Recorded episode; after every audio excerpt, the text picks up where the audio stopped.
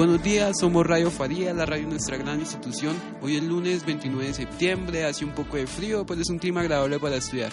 Fuerza muchachos, solamente nos queda esta semana para salir a nuestro receso académico de la semana de octubre. Buenos días, Eduardo, ¿cómo estás? Muy bien, Yesid, gracias. ¿Y tú cómo estás? Ahí viene, Eduardo. Díganos, ¿qué nos tiene para hoy? Bueno, Yesid, hoy vamos a hablar de la parte deportiva. Hablaremos sobre el desempeño de los equipos que representaron nuestra institución en los Juegos Departamentales del Superate. Ay, oiga, sí, ¿qué pasó con esos muchachos? Pues empecemos hablando sobre quienes fueron a este. En representación de nuestra ciudad Pamplona, por parte del Colegio Provincial, fue el equipo junior masculino de microfútbol, el equipo junior masculino de básquetbol y además una representación de atletismo por parte de un joven de 11 grado de nuestra sede Faría. Yo he escuchado algo sobre el muchacho de atletismo que le había ido bien, pero pues no sé nada más. Pues sí, empecemos por la parte de los deportes por equipos. En básquetbol tuvieron una excelente representación según tengo entendido, pero lamentablemente no pudieron clasificar en la fase zonal en Tunja. El mismo caso fue con el equipo de microfútbol, quienes se tenían muchas esperanzas sobre ellos por su gran nivel demostrado acá en la ciudad, pero también tuvieron problemas y pues no pudieron clasificar como pasó con el equipo de básquetbol. Ah, no, pero a los muchachos les fue bien.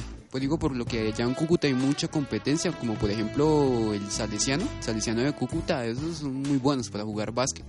Claro, y por parte del equipo de microfútbol teníamos un gran contrincante que era el equipo de Bochalema. Este equipo el año pasado participó en la fase zonal de los Juegos Supérate, así que pues ya sabemos qué esperar. Pero nuestro equipo logró vencerlo, según tengo entendido, para esta, esta ocasión, pero lamentablemente no logró pasar de esta fase.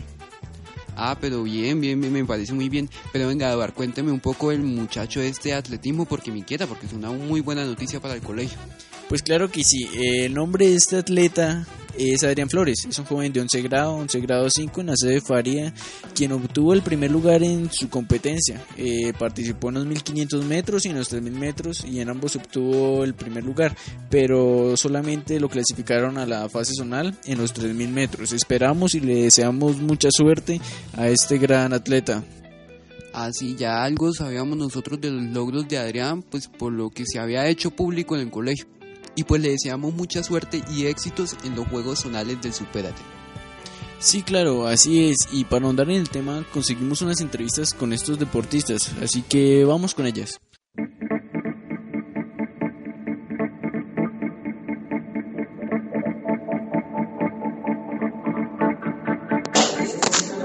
Encontramos aquí con el atleta de 11 grado, Adrián Flores Acevedo. ¿Cómo estás? Muy bien y agradecido por la invitación que ustedes me han hecho en el día de hoy. Bueno, Adrián, te vamos a realizar tres preguntas.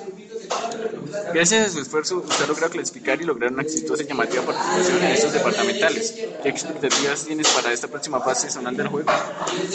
Pues la expectativa principal es lograr la clasificación a, a la fase final nacional que se realizará en la ciudad de Bogotá y pues para eso se deberá ganar la prueba en la que yo a competir. Entonces debemos estar a la altura de los rivales boyacenses. Usted ya participaba en años anteriores en estos juegos con resultados respetables como fueron eh, pasar a la fase nacional. ¿Qué te pudo aportar la experiencia de los juegos departamentales en este año? Pues este año la verdad la competencia es un poco más fácil que años anteriores, ya que pues los cupos eran mínimos, entonces pues habían varias pruebas y eso, pero igual me ayudó bastante fue como en las marcas para mejorar marcas y eso. Vale, eh, este año usted se gradúa en la institución a la cual con su capacidad deportiva le ha dado reconocimiento. Pero con todo esto que tú has logrado, se ha acreditado un reconocimiento departamental y por lo tanto muchas personas esperamos de usted una gran carrera deportiva, sin presionar, claro está. Así pues, ¿qué metas tiene usted para su carrera deportiva en estos próximos años? Pues ahorita se, son, se acercan los Juegos Nacionales del año 2015, eh, clasificar a los Juegos Panamericanos en el año 2016 y los Juegos Panamericanos en el año 2016 también y intentar hacer la marca para los Juegos Olímpicos en el año 2020.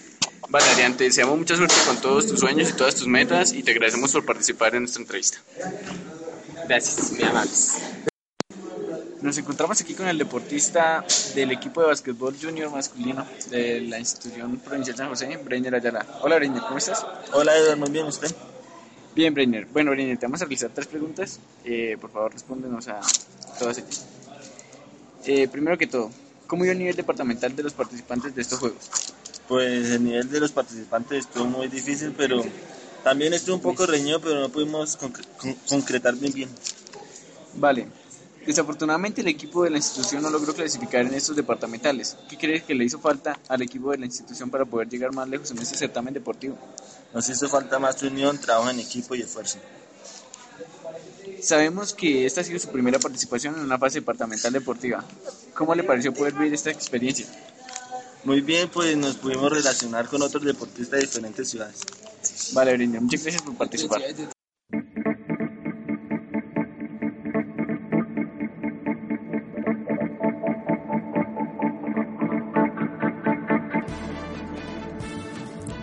Bueno, este fue nuestro segmento deportivo. Ahora vamos con un breve avance de las noticias. Se les informa a los estudiantes que el día viernes 3 de octubre no va a haber clase por motivo de un paro de profesores. El jueves 2 de octubre los grupos que obtuvieron los seis mejores promedios académicamente participarán de la caminata de observación dirigida por el profesor Toño. Se les informa a los estudiantes de la sede Faría sobre el cambio de la fecha de entrega de informes académicos para después de la semana de receso. Así que estén pendientes de la fecha correspondiente para cada grado. Bueno, y estos fueron los avances informativos. Para concluir este segmento les deseamos a todos los estudiantes un buen receso académico para esta próxima semana. Cuídense y disfruten de este merecido descanso. Y a los estudiantes de 11 grado les deseamos mucha pero mucha suerte con los resultados del ICFES que llegan la próxima semana. Esto fue Radio Faría. Buen día.